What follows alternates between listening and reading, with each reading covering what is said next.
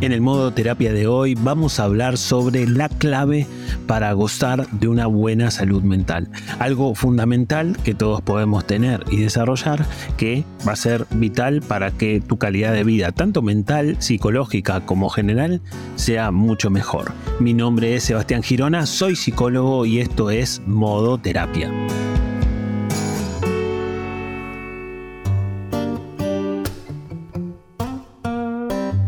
Bueno, como habrás escuchado en la presentación del capítulo, parecería que te estoy hablando de algo extremadamente importante y algo muy grande. Y así es, y es cierto. Digamos, hay muchos estudios que han investigado en los últimos tiempos que hay una característica psicológica que nos hace gozar de mejor eh, salud mental y mejor vida en general, mejor calidad de vida en general, porque también nos previene de muchas otras cuestiones que se pueden presentar en la vida. Así que de alguna manera lo que te voy a plantear es para prestarle atención, es para prestarle mucha atención y para tratar de ver qué podemos hacer con esto y si es que lo tenemos naturalmente y si no, si lo podemos practicar. Pero bueno, vos debes pensar, decime de qué se trata, si es tan importante, no des más vueltas. Bueno, ok, dale, te digo, mira, estamos hablando de algo que quizás alguna vez ya escuchaste, pero que te lo quiero plantear desde cierto punto de vista.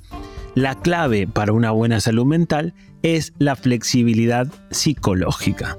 O sea, cuanto más flexibles podemos ser psicológicamente, mejor salud mental y mejor afrontamiento de situaciones en la vida vamos a llegar a tener. A ver, pero ¿de qué te estoy hablando en, concreto? La flexibilidad psicológica es la capacidad de sentir y de pensar con apertura mental, de conectar voluntariamente con el presente y de avanzar hacia lo que es importante para vos y de que avances en una dirección que haga juego con tus valores. Básicamente esa es una definición de salud mental. Pero además también la capacidad de la flexibilidad mental tiene que ver con no evitar las cosas que nos resultan dolorosas. Acá en modo terapia, si vos lo venís escuchando, muchas veces yo te hablé de la negación, ¿no? La negación muchas veces es un mecanismo de defensa que nos aleja de lo malo, que puede ser un amortiguador, bueno, etcétera, etcétera. Pero también muchas veces yo te he dicho que lo doloroso y los momentos de tristeza no son errores. La tristeza no es un error del que diseñó toda esta historia y que le pifió en algunos botones. No, la tristeza es una emoción natural que tenemos y que está ahí puesta para algo. Y entonces la flexibilidad mental y la flexibilidad psicológica se trata de no escaparle a esa tristeza también, entre varias cosas. La flexibilidad psicológica en definitiva nos permite acercarnos, arrimarnos a ese sufrimiento, pero de otra manera. Nos permite acercarnos con apertura, con curiosidad y hasta con amabilidad. Mira lo que te digo. Y todo eso nos permite verlo de otra forma. Por lo menos nos permite verlo de una manera diferente a como lo vemos habitualmente.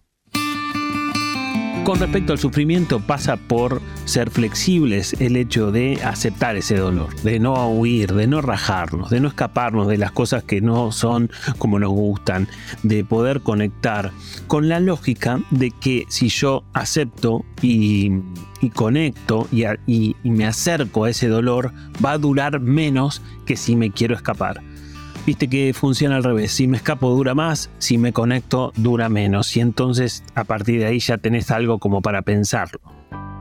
Si estás escuchando Modoterapia, te debe gustar Modoterapia, así que podés seguirlo en Spotify apretando el botón de seguir y, Spotify te va a ir avisando cada vez que subimos un nuevo capítulo. Además también podés calificar a modo terapia con las estrellas que, ahí, que, tenés ahí también y entonces eso me va a dar a mí cierta información de, bueno, si te gusta y si te sirven los temas que, vamos a buscar.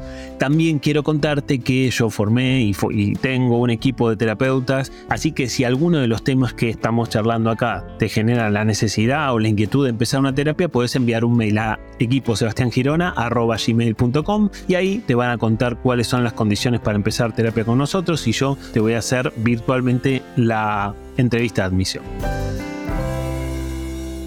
Seguimos con este capítulo de modoterapia y seguimos hablando de la flexibilidad psicológica, ¿no? Bueno, concepto interesante, concepto clave, como te vengo diciendo, concepto muy estudiado en los últimos años por la psicología y entonces a partir de ahí hay que prestarle atención y habrá que ver qué hacemos con esto. porque en definitiva la flexibilidad psicológica es extremadamente valiosa para cualquier persona, para vos, para mí y para el vecino de acá a la vuelta. Implica la capacidad de adaptación y la capacidad de respuesta a diferentes tipos de situaciones, las esperadas y sobre todo las inesperadas nos favorece la capacidad de recalcular comportamientos y creencias según lo que presente la vida en ese momento. Hay personas que naturalmente tienen flexibilidad psicológica, como hay personas que son naturalmente simpáticas, por ejemplo. Pero no te desesperes, porque si no tenés esa flexibilidad natural, si sentís que no sos ese o no sos esa, esta flexibilidad psicológica se puede practicar y se puede desarrollar. Por supuesto que será un trabajo y un ejercicio, pero se puede, se puede. Más adelante, en otros capítulos de modoterapia, yo te voy a ir contando, porque me queda corto. No voy a hacer una segunda parte, pero en otros capítulos más, adelante voy a contarte cómo podemos practicar esta flexibilidad psicológica. Pero pensá, que para que una persona pueda reconocerse realmente como flexible debe tener la capacidad de adquirir perspectiva frente a dificultades. Hemos hablado en modo terapia muchas veces de la perspectiva. Tiene que tener la capacidad y la velocidad, sobre todo la velocidad de aceptar y la capacidad de aceptación frente a las dificultades. ¿No? Por supuesto, es clave. Todos aceptamos cosas, pero hay gente que lo hace más rápido tiene que tener también tolerancia a la frustración. Tiene que tener pensamiento creativo y práctico, que son cosas diferentes, y tiene que tener la capacidad de resolver problemas haciendo foco en lo que realmente importa.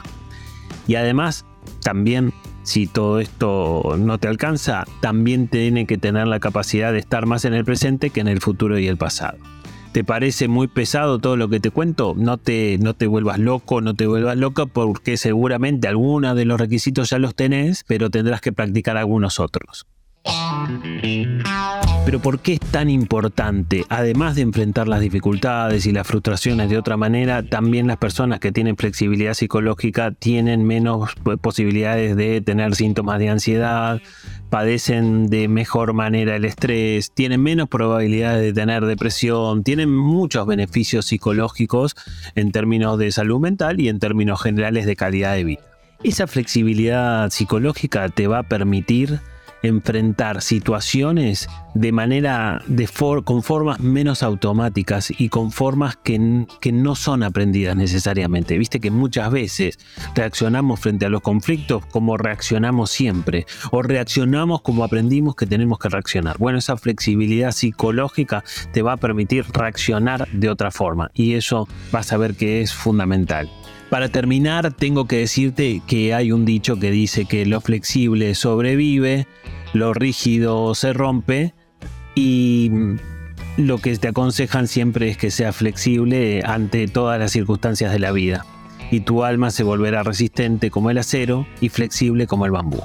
Ojalá que te haya gustado este capítulo, ojalá sobre todo que te haya servido, si crees que a alguien puede resultarle útil está bueno que se lo puedas compartir y ojalá también que puedas escuchar el próximo capítulo. Mi nombre es Sebastián Girona, soy psicólogo y esto es Modo Terapia.